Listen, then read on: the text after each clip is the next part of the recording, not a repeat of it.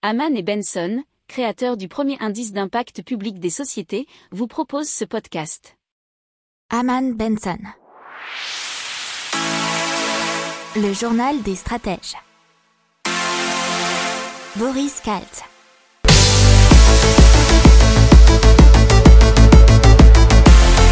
Bonjour à tous et bienvenue dans le journal des stratèges pour l'intégrale Impact.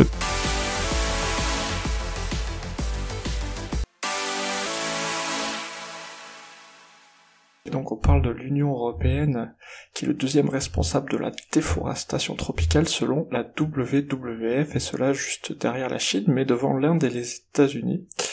Et c'est la consommation européenne qui en est responsable de 3,5 millions d'hectares de forêts tropicales qui ont été perdues entre 2004 et 2017. C'est 16% des déforestations causées par le commerce international, ce qui est l'équivalent de la ville de Lyon rasée chaque semaine. Il faut savoir que la France, à elle toute seule, toujours selon WWF, reste le sixième plus grand responsable de la déforestation tropicale au niveau européen.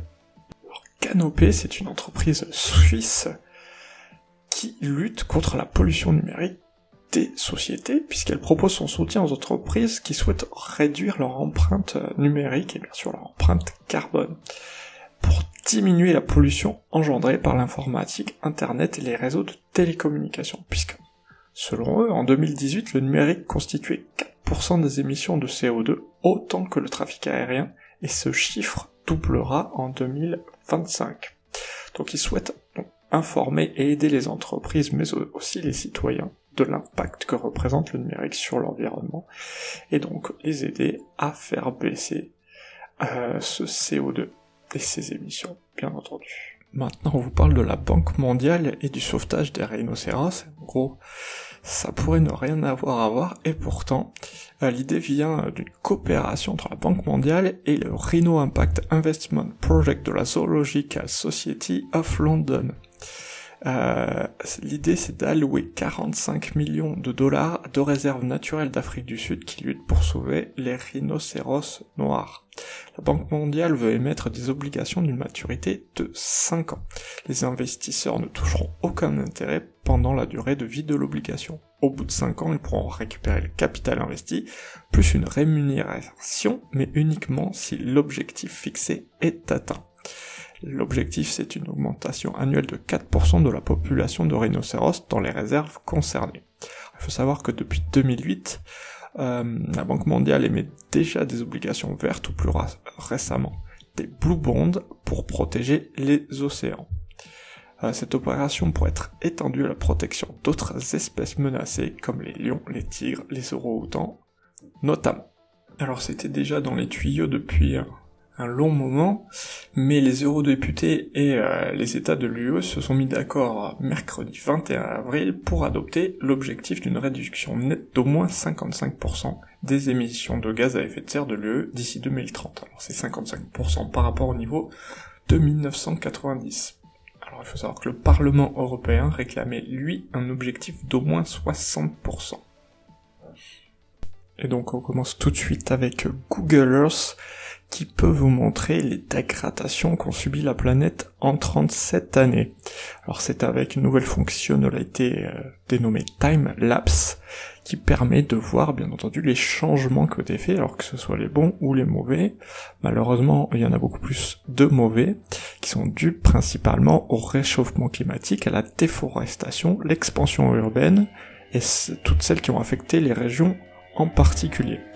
Une catégorie euh, spéciale est aussi ajoutée qui s'appelle sources d'énergie qui peut vous montrer notamment à quel point les opérations minières ont eu un impact sur la planète. Vous voyez aussi les effets des réchauffements climatiques sur les glaciers. C'est également le cas pour les changements euh, sur les côtes avec la montée des eaux ou l'érosion due aux catastrophes naturelles. On parle donc de Ludecimo, qui est une entreprise qui donne une seconde vie aux jeux de société. Une entreprise qui achète des jeux de société et les revend à bas prix sur le site. Alors elle les achète, mais aussi elle les prend via des dons auprès de particuliers ou d'associations, et c'est Brigitte qui l'a donc fondée. Elle possède environ 15 000 jeux répartis entre sa maison, un espace de stockage qu'elle loue, et le garage. Alors, euh, ce qu'elle nous dit, c'est que le jeu, pour elle, était un formidable support de lien social. Et donc, elle a développé ce concept qui recycle, en fait, tous les jeux de société.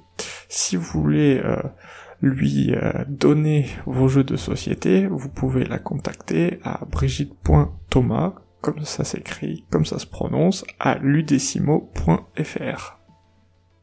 Allez, on parle maintenant de l'aviation, mais de l'aviation électrique avec Green Aerolease. Comme son nom ne l'indique pas, c'est français. Et c'est, ça a été développé afin de rendre accessibles les avions électriques et montrer qu'ils existent déjà. Alors, euh, c'est euh, le même fondateur que Finistère, hein, la compagnie aérienne de Brest. Les premiers appareils seront disponibles à la location dès le mois de juin partout en France. Le futur de l'aviation euh, se, trouve selon eux déjà dans les déplacements professionnels. Ils pensent qu'un avion de 4 places suffit donc largement et on devrait en voir d'ici 2023. La compagnie fait également le pari de l'aviation à la, demande, euh, d'où euh, pareil le fondateur a créé la plateforme OpenFly, qui est une plateforme bien sûr de, qui organise des vols privés.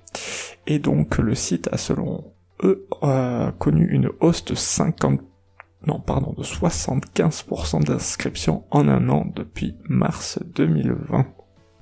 Allez, on continue dans l'impact et on vous parle d'hydrogène et de Toyota Motor Europe qui prend une participation au sein d'Energy Observer Development et ODEV.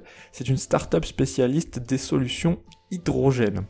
Alors, cette société, elle a eu des travaux de R&D réalisés sur l'Energy Observer. C'était un bateau, on vous en a déjà parlé dans les précédents podcasts, qui a notamment mis au point Rex H2.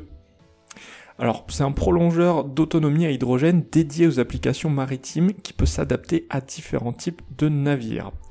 Alors, une technologie qui sert également de base à GEH2, un groupe d'électrogène terrestre également basé sur la technologie de Toyota. Alors, Toyota et ODEV officialisent un nouveau rapprochement et Toyota Motor Europe va rejoindre les investisseurs d'EODEV. Pour approfondir ces sujets, abonnez-vous à la newsletter de Haman et Benson et écoutez nos autres podcasts que vous retrouverez dans les notes de l'émission ou sur notre site internet.